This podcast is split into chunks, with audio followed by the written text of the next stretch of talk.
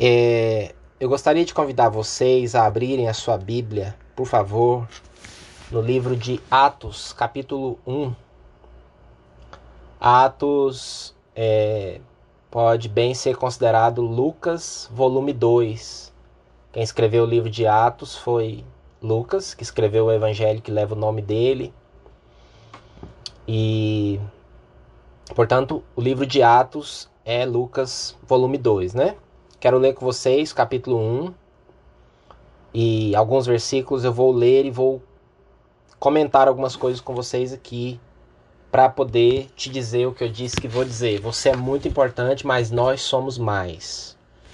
E com isso, com essa palavra de hoje, eu quero é, preparar para uma série de mensagens que eu quero trazer para vocês a partir de domingo que vem sobre a identidade da igreja sobre quem é a igreja e, consequentemente, quem você é como parte da igreja que você é. Atos capítulo 1, versículo 1 diz assim: Em meu livro anterior, Teófilo, que é o Evangelho de Lucas, escrevi a respeito de tudo que Jesus começou a fazer e a ensinar. Interessante que Lucas diz que Jesus começou a fazer e a ensinar é, isso significa que ele continua fazendo e ensinando, agora através de nós.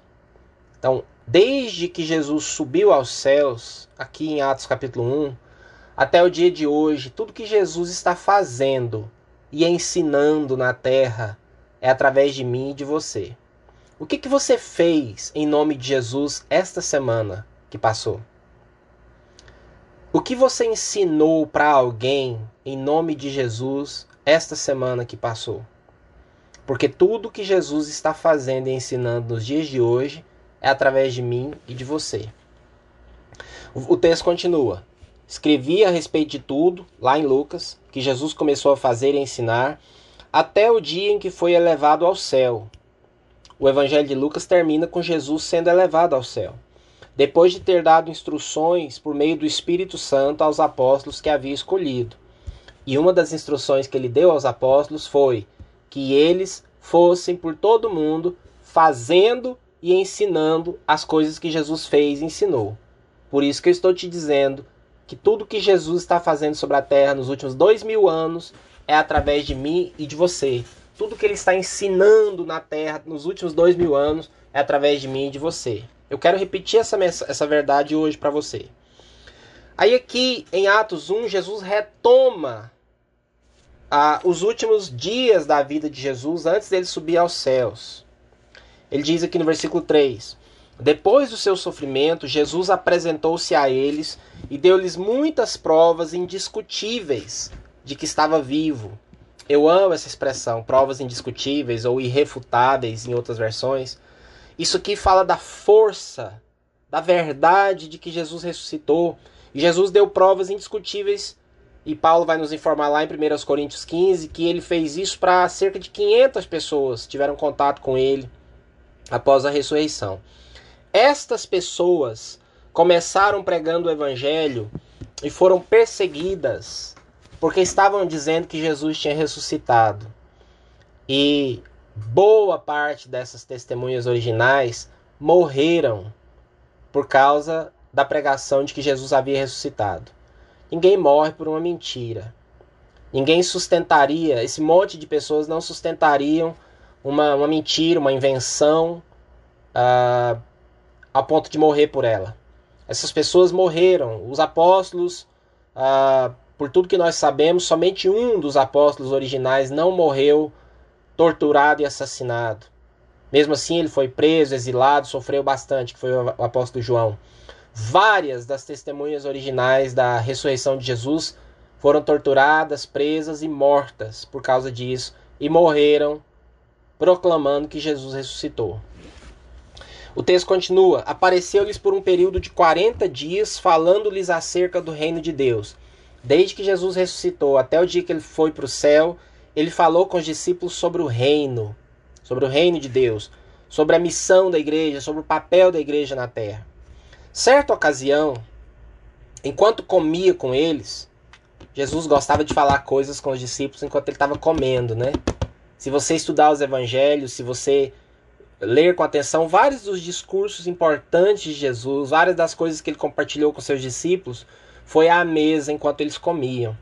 Jesus gostava muito de fazer isso. Isso é importante. Enquanto comia, deu-lhes esta ordem. Preste atenção. Não saiam de Jerusalém, mas esperem pela promessa do meu Pai, da qual lhes falei. Essa aqui foi uma ordem difícil que Jesus deu para os discípulos. A ordem de não sair de Jerusalém, mas esperar. Aqui você tem um grupo de discípulos que estavam doidos para entrar em ação. E Jesus vira para eles e fala: Olha, eu quero que vocês não saiam, fiquem quietos, esperem. Você tem dificuldade quando o Senhor te fala para ficar quieto, para esperar? Foi o que ele fez aqui com os discípulos, que estavam loucos para entrar em ação. Jesus ressuscitou, vamos embora sair transformando o mundo, né? Vamos fazer grandes coisas. O Senhor vira para eles e fala: Não saiam de Jerusalém, fiquem quietinhos, esperem. Vocês precisam esperar a promessa do meu Pai, que no caso era a descida do Espírito Santo. Ele vai falar no verso 5: Pois João batizou com água, mas dentro de poucos dias vocês serão batizados com o Espírito Santo. O Senhor nunca fala exatamente quando, né? Isso é uma mania que o Senhor tem. Ele sempre deixa a gente em suspense. Em breve, dentro de poucos dias, tá chegando. Mas ele não marca hora e lugar com você. Essa é uma característica do Senhor. E ele diz: olha, esperem. Dentro de poucos dias vai acontecer um negócio que vai mudar tudo. Vocês acham que vocês estão prontos, mas precisa acontecer algo que vai transformar vocês e que vai impulsionar vocês de uma maneira que vocês nem imaginam. Então, os que estavam reunidos, os discípulos, lhe perguntaram: Senhor, é neste tempo que vais restaurar o reino a Israel? Agora, olha que interessante. Jesus está falando que eles vão receber o Espírito para poder sair e implantar o reino de Deus, para pregar o Evangelho, para fazer tudo que ele vinha ensinando. Os discípulos aqui, os interesses deles não estão alinhados ainda com o Senhor. Esse, infelizmente, é um padrão que se repete muito. Frequentemente o Senhor, o Senhor tem planos para mim e para você, mas muitas vezes os nossos planos não estão alinhados ao dele, aos dele. Então o Senhor fala: olha, esperem, recebam o Espírito para que vocês saiam e façam tudo que eu ensinei. E eles falam: Senhor, é agora que Israel vai voltar a ser uma grande potência? É agora que nós vamos vencer o Império Romano e, e tal? Os interesses deles não estavam alinhados com o Senhor. O que, que o Senhor responde? Versículo 7. Não lhes compete, não é da conta de vocês, não interessa saber os tempos ou as datas, em outras versões diz tempos ou estações, que o Pai estabeleceu pela sua própria autoridade. Palavra tempo aqui, tempos, no original grego é cronos, e a palavra datas ou estações, a segunda palavra aqui, é kairos.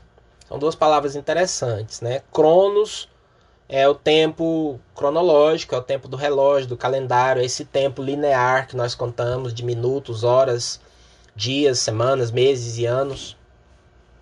Agora, Kairos é o tempo de Deus, é a estação certa para algo, é um momento que acontece dentro do Cronos. Um momento que Deus escolhe para fazer algo. Qual que é o problema aqui? O Senhor, ele não está falando com os discípulos de Cronos. Ele não diz, ele nunca fala com a gente sobre Cronos. Ele não diz para você, olha, Andréia, olha, Renata, olha, Divino, Wendel, daqui a 24 dias, 13 horas e tantos segundos, eu vou fazer tal coisa na sua vida. Não, o Senhor sempre te diz que algo vai acontecer em breve, ele te dá uma noção, um sentimento no espírito de que algo está para acontecer.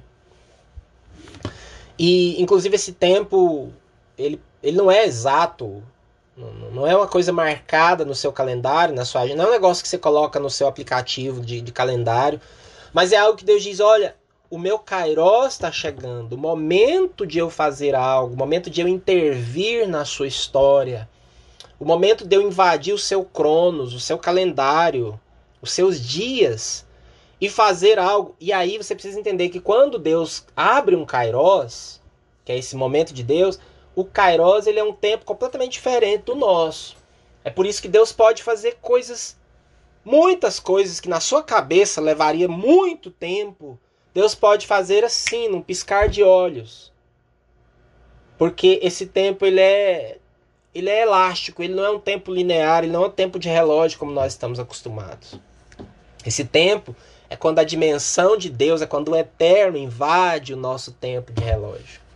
Então Deus fala, Jesus fala, olha, não é dar conta de vocês saber do Cronos e do Kairos que o Pai estabeleceu pela sua própria autoridade. Então, se não é dar conta, bom, isso é importante você saber. Eu estou falando com vocês hoje. Nós não é da nossa conta, de fato, saber os tempos e as estações de Deus. Nós não temos controle sobre isso. Eu sei que uma das minhas e suas angústias, uma da angústia do ser humano, é que a gente quer saber quando que vai acontecer esse negócio que Deus prometeu e não aconteceu até hoje. E a gente fica assim, Deus, eu sei que o Senhor é Deus, mas deve ter alguma coisa errada, porque não vai dar tempo do Senhor fazer tudo que o Senhor prometeu para mim. É porque você vive no Cronos, você faz conta de Cronos. Mas Deus está falando de Kairos. E quando Deus faz as coisas, Ele é capaz de fazer o que você levaria uma vida para fazer. Deus pode fazer na sua vida em poucos dias. Deus pode mudar tudo. Mas aí ele complementa. Jesus fala no versículo 8. E eu expliquei tudo isso sobre o tempo. Porque esse versículo 8 eu sei que você já ouviu ele demais. Mas ele faz muito mais sentido quando você entende ele à luz do que eu já acabei de falar. Aí Jesus fala, então não é dar conta de vocês, de saber do, do Cronos e do Kairos, porque isso é, da, isso é coisa do Pai. Mas vocês receberão poder, que é outra palavra interessante no original. A palavra poder é, é dinamis, é a palavra de onde vem dínamo, dinâmico, dinamite. É poder, força explosiva, é muito poder. Tanto que daí vem a nossa palavra dinamite, né? Vocês receberão poder quando o Espírito Santo descer sobre vocês. O Espírito Santo, um escritor que eu gosto, um pregador que eu gosto, disse, escreveu um livro e chamou o Espírito Santo de o Deus esquecido. Porque de fato, quando você lê o livro de Atos, o Espírito Santo ele é o centro da vida da igreja. Ele que fala, ele que faz, ele que escolhe pessoas, ele que disciplina quem erra na igreja, ele que, que unge ministérios, ele que fala que está na hora de abrir uma igreja ou que não é hora de fazer algo, ele, ele manda ir para lá, ele fala não vai para cá, ele que faz milagres, ele cura, ele, ele faz tudo. O Espírito Santo é o centro da vida da igreja. E essa é uma coisa que infelizmente mudou. Ah, nós, nós não damos ao Espírito Santo a importância que ele tem nos nossos dias. E o Senhor nos chama para resgatar isso. Olha, se você esquecer tudo o que eu vou falar aqui hoje, eu vou falar a coisa mais importante do, da mensagem agora. Nós precisamos, você precisa orar e, e convidar o Espírito Santo para assumir o controle da sua vida.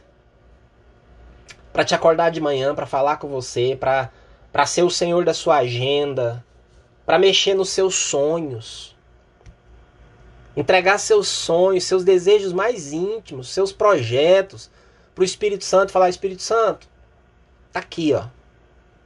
Tá aqui. Eu te dou a folha em branco, a caneta, faz, risca o que o senhor quiser riscar, faz o que o senhor quiser fazer. Você tem coragem de fazer isso? Esse é o desafio de hoje, o principal deles. Deixar o Espírito Santo voltar a ser Senhor da sua vida, da minha vida como indivíduo e, consequentemente, da nossa vida como igreja. Então Jesus fala: olha, vocês não têm que saber dos tempos de Deus, mas vocês têm que saber uma coisa. Vocês receberão essa dinamite quando o Espírito Santo descer sobre vocês, e aí vocês serão minha te minhas testemunhas. É outra palavra interessante no original. Sabe qual é o original para testemunhas? Mártires. A palavra traduzida por testemunhas aqui é mártires. A palavra Marte assumiu o significado que tem para nós hoje depois, que é de alguém que morre por causa do testemunho que dá. Mas ela já está embutida no pacote. A disposição de crer e testemunhar por algo até a morte, se preciso for. Vocês serão minhas testemunhas em Jerusalém, toda a Judéia e Samaria e até os confins da terra. Aqui é uma ideia de localidades que vão se afastando até atingir toda a superfície da Terra. A igreja é local, ela é local, mas ela é global. Ela começa pequenininha lá em Jerusalém ela vai se espalhando. Tinha que ser assim desde o começo. Jesus já deixa isso claro. Lá ele já estava pensando em nós, aqui em Goiânia. Que o evangelho chegasse aqui, porque nós, para quem está em Jerusalém, nós somos o fim do mundo. Naquele tempo, imaginar que que o evangelho chegaria a nós aqui era uma loucura. O evangelho é sempre assim, ele começa onde você está e vai até o seu fim do mundo. Ele começa em você e de você ele deve se espalhar para a sua família, seus amigos, colegas, para as pessoas ao seu redor. Ele deve tocar até os confins da terra através de você. Mas isso só vai acontecer e volta no texto, se você estiver cheio da dinamite, do poder do espírito, impulsionado por ele e pronto para testemunhar. Tendo dito isso, versículo 9, Jesus foi elevado às alturas enquanto eles olhavam, e uma nuvem o encobriu da vista deles. Aqui eles perdem Jesus de vista pela segunda vez em menos de dois meses. Primeiro eles veem Jesus sendo sepultado, Jesus morreu, acabou. Todo o nosso sonho, esperança não deu em nada. Jesus ressuscita, eles se alegram novamente, ficam maravilhados e desfrutam da companhia do Senhor por 40 dias. E agora Jesus sobe e uma nuvem encobre e eles ficam lá olhando para cima. E eles ficaram com os olhos fixos no céu, versículo 10, enquanto ele subia. A nuvem encobriu, Jesus sumiu e eles ficaram olhando. De repente surgiram diante deles dois homens vestidos de branco que lhes disseram: Galileus, olha que pergunta interessante. Por que vocês estão olhando para o céu?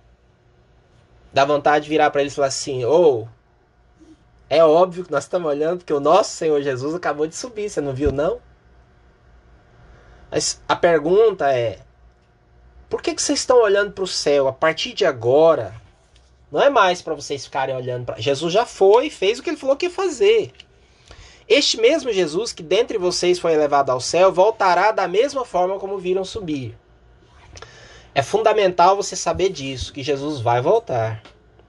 Isso está na Bíblia toda. Isso é básico para a nossa fé. A Nina falou sobre isso na nossa pequena nuvem quarta-feira passada. Ela tocou nessa questão da volta de Jesus. Ele vai voltar, inclusive, do jeitinho que ele foi.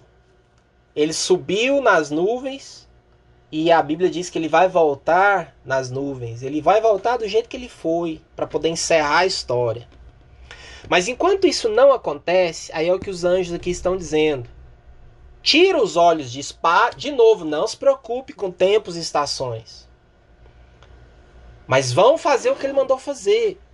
Vão esperar o poder do Espírito, vão ser testemunhas na sua localidade e até os confins da terra. Parem de ficar preocupados com quando ele virá, que é outro tempo e estação que a gente fica pensando. Enquanto isso, vão trabalhar. Que, que é importante dizer isso? Porque você tem duas posturas na igreja. Você tem aquelas pessoas que nunca pensam na volta de Jesus, esqueceram dessa verdade básica do Evangelho. Vivem um cristianismo voltado para as necessidades, para projetos aqui da terra. E se esquecem dessa verdade incrível, maravilhosa, central para a nossa fé, que, como foi dito quarta-feira na nossa pequena nuvem, sem ela não tem sentido nenhum. Sem você crer que o Senhor vai encerrar a história, que Jesus vai voltar, que nós viveremos eternamente com Ele, por que fazer o que a gente faz? Não tem sentido. Cada verdade do Evangelho é central para nós. Crer que Jesus é Deus que encarnou, que viveu como homem, que morreu em nosso lugar, que foi sepultado, que ressuscitou, subiu aos céus, está sentado acima de todas as coisas e vai voltar. Quando? Nós não temos a menor ideia. Então, o primeiro grande erro é você não pensar nisso. O segundo grande erro é o que tanta gente faz, especialmente quando acontece alguma coisa marcante. Como, por exemplo, uma pandemia. E as pessoas começam a ficar procurando sinais e querer marcar e prever a volta de Jesus. As pessoas não param cometer esse erro, de ficar preocupados em tentar marcar ah, porque não sei o que, fazer contas e, e, tentar interpretar textos proféticos da Bíblia para falar que Jesus vai voltar, não sei. Não faça isso, não, não perca seu tempo. Eles, os, os anjos aqui dizem: olha, não fique olhando para o céu, ele vai voltar. Você tem que saber que ele vai voltar, mas sabe o que, que ele quer te encontrar fazendo quando ele voltar? Ele quer te encontrar sendo testemunha dele, cheio do Espírito Santo e testemunhando dele, onde você está até os confins da terra, onde ele permitir que a sua voz chegue, seja uma testemunha.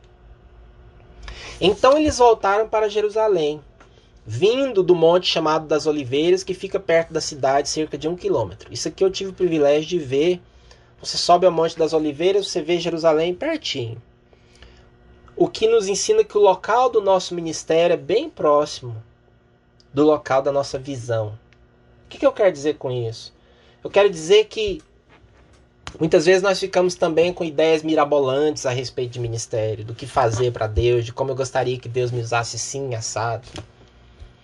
Mas Deus te chama para exercer seu ministério no seu dia a dia, no seu cotidiano, na sua casa, no seu ambiente de trabalho, no seu ambiente de estudos, nas oportunidades que você tiver presencialmente ou online, que é algo que faz parte da nossa vida hoje e vai fazer sempre. É você ser testemunha. 13. Quando chegaram, subiram ao aposento onde estavam hospedados, achavam-se presentes. Aí vem a lista dos onze discípulos menos Judas que tinha suicidado. Pedro, João, Tiago André, Filipe, Tomé, Bartolomeu e Mateus, Tiago, filho de Alfeu, Simão Zelote e Judas, filho de Tiago. Todos eles, estou terminando, gente. Todos eles se reuniam sempre em oração com as mulheres, inclusive Maria, a mãe de Jesus, e com os irmãos de Jesus. Aqui, depois da ressurreição de Jesus, os, os irmãos de Jesus que não acreditavam nele antes já tinham passado a crer, já faziam parte do grupo de discípulos. Então você tem os 11 discípulos originais, você tem Maria, um monte de mulheres que sempre seguiram a Jesus, e os irmãos de Jesus. E a gente sabe que tinha aqui em torno de 120 pessoas reunidas, orando, e ficaram orando, esperando até acontecer o que Jesus tinha prometido que ia acontecer, que é a descida do Espírito Santo, que acontece em Atos capítulo 2. Eles estavam juntos, eles oravam, é o que eles faziam. Ficavam juntos, oravam, esperavam. O que, que a igreja fazia? Eles ficaram juntos, eles oravam e eles esperavam. Até que o Espírito Santo fez o que só ele pode fazer. Desceu, chegou o Kairos de Deus, um belo dia, um dia normal. Atos 2 diz que de repente, é assim que o Kairos acontece. De repente, quando você não está esperando, Deus invade a sua vida. De repente o Espírito Santo veio, e aí vocês conhecem a história lá no dia de Pentecostes, todos ficaram cheios do Espírito Santo e bum, a igreja explodiu. De repente, um grupinho de homens e mulheres reunidos fazendo o que Jesus mandou fazer. Ficavam juntos, oravam e esperavam. E no dia seguinte, ficavam juntos, oravam e esperavam. E no dia seguinte também, até que o Espírito Santo veio e fez o que ele tinha que fazer. E aí, buf, perderam o controle. E a igreja recebe esse poder e ela começa. E aqui tem algo extraordinário nesse capítulo que vai avançar por todo o livro de Atos, que narra os primeiros anos da igreja, e por todo o Novo Testamento. Que é o quê? Não sei se você prestou atenção, mas esse texto é todo plural. Aqui não tem ênfase no indivíduo. Aqui não tem ênfase na Andréia, ah, na Kellen, no Mateus, no João, no Onésimo. Aqui tem ênfase no grupo, nos discípulos, na igreja. Até o, o Deus desse povo é um, é um ser plural. É Pai, Filho e Espírito Santo em comunhão eterna ali. É um Deus que ama a comunidade, a pluralidade, o ficar juntos. E, e, e o se espalhar a partir dos juntos. E aí se espalha para conquistar outros e se ajuntarem também, espalhar. É um Deus de comunidade, de pluralidade. Por que, que isso é tão importante? Porque vivemos numa sociedade extremamente individualista. Hoje, até a pregação na igreja é focada em você. É o que Deus vai fazer por você, é os seus sonhos, é os seus projetos, é a sua oração, é o seu milagre. As músicas que cantamos muitas vezes são muito individualistas, é o que Deus vai fazer para mim, é o que eu quero, é o que eu vou receber, é o toque na minha vida.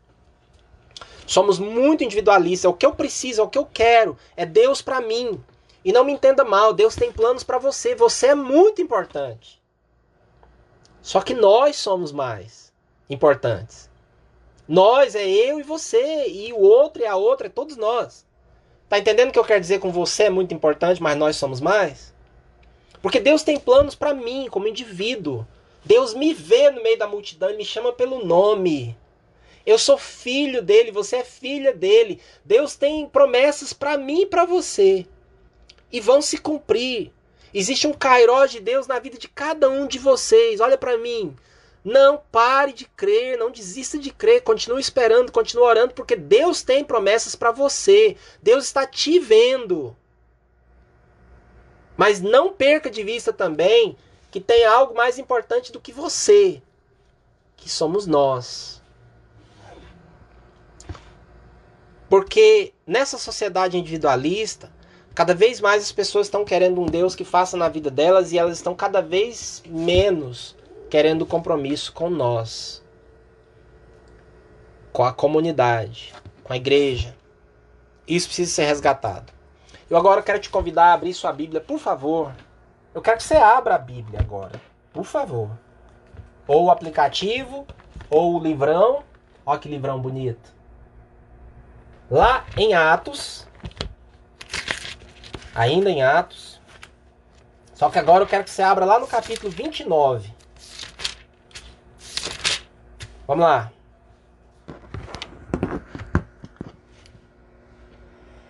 Atos capítulo 29. Se você puder ligar a câmera agora, eu queria ver sua cara aí com a Bíblia aberta. Só um pouquinho.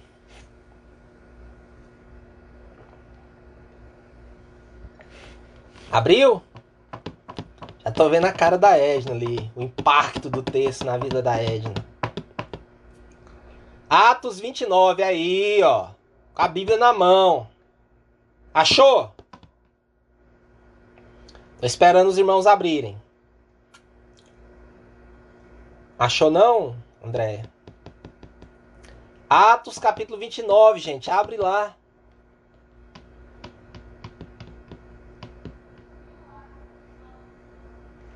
Ah, menina esperta. É isso aí. Quero terminar minha mensagem. Olha para mim, por favor. Deixa eu te falar uma coisa. O livro de Atos, se você lê com atenção, ele começa com tudo isso que eu te falei. A igreja explode, vai avançando, conquistando sofrendo, testemunhando, morrendo, pregando, curando, ressuscitando, coisas incríveis. Aí chega no capítulo 28, o livro acaba abruptamente. O livro de Atos parece que não tem fim. A sensação é essa. E a verdade é, não tem fim mesmo. Eu pedi para você abrir em Atos 29. Essa é uma piada antiga entre pastores. Muitos já fizeram isso. Não é ideia minha. Mas a ideia é te mostrar que esse livro continua. Hoje, as testemunhas do Senhor sobre a terra não são mais Pedro, Tiago, João, Felipe, aquela galera que a gente viu reunida ali. Não é Paulo, não é Estevão, não é Apolo, não é Priscila e Áquila, nenhum dos irmãos que fizeram história e que impulsionaram a mensagem do Evangelho até chegar até nós. Hoje, se tem alguém que está escrevendo o livro de Atos do Espírito Santo sobre a terra, somos eu e você. Interessante que esses irmãos aqui viveram desafios que nós não vivemos. Eles estavam lá debaixo do Império Romano, passando por tantas situações que nós nunca passamos e não vamos passar, porque o mundo mudou. Mas nós hoje vivemos desafios que esses irmãos não viveram. Nós temos privilégios que eles não tinham, temos ferramentas que Paulo nunca sonhou em ter.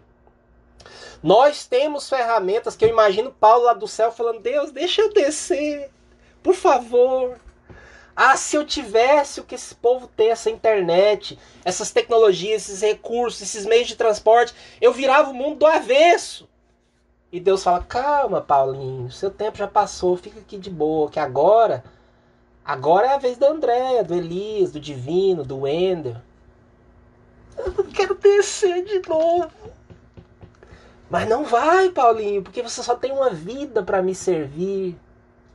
Então, Ronieri, que, que você está fazendo com a sua vida? O que você tem que fazer é seja cheio do Espírito Santo e testemunha em todos os lugares onde você está vivendo a sua vida. Fica esperando nele, fica esperando que o Kairos de Deus na sua vida vai acontecer. Como que vai ser o mundo pós 2020? Não sei. Nós não temos certeza de nada, mas nós temos certeza de uma coisa. o Espírito Santo que usou aquele povo ali que nós lemos para mudar o mundo da época é o mesmo disponível para mim e para você, só esperando a gente acessar ele. Eu te faço uma previsão aqui. Todas as situações, as grandes crises, como a que a gente vive agora, elas servem de certa forma para separar grupos. Vai emergir desse tempo que a gente está vivendo pessoas mais acomodadas, mais sem tempo, mais com desculpas, mais individualistas, mais não querendo congregar de maneira alguma. Mas vai sair uma geração de gente mais apaixonada, mais engajada, mais comprometida, mais desesperada para ser usada por Deus nesse tempo, que é o tempo que nós vivemos, que é o tempo que nós temos, que é a nossa vida. E é por isso que eu vou passar as próximas semanas falando sobre o que é igreja, que é muito mais do que você imagina. E quem é você na igreja? Eu quero sugerir que nas nossas pequenas nuvens essa semana a gente pense um pouco sobre Atos 29. Que você ore sobre isso. O que é Atos 29? É a minha e a sua vida. É a nossa relação com o Espírito Santo e nosso papel nessa terra. Mas eu quero terminar dizendo o que eu falei no começo. Você é muito importante. Mas nós somos mais. O projeto de Deus na terra chama-se igreja. E o chamado da igreja é para implantar o reino. E nós precisamos compreender quem nós somos nesse contexto. Eu quero convidar você a fechar os seus olhos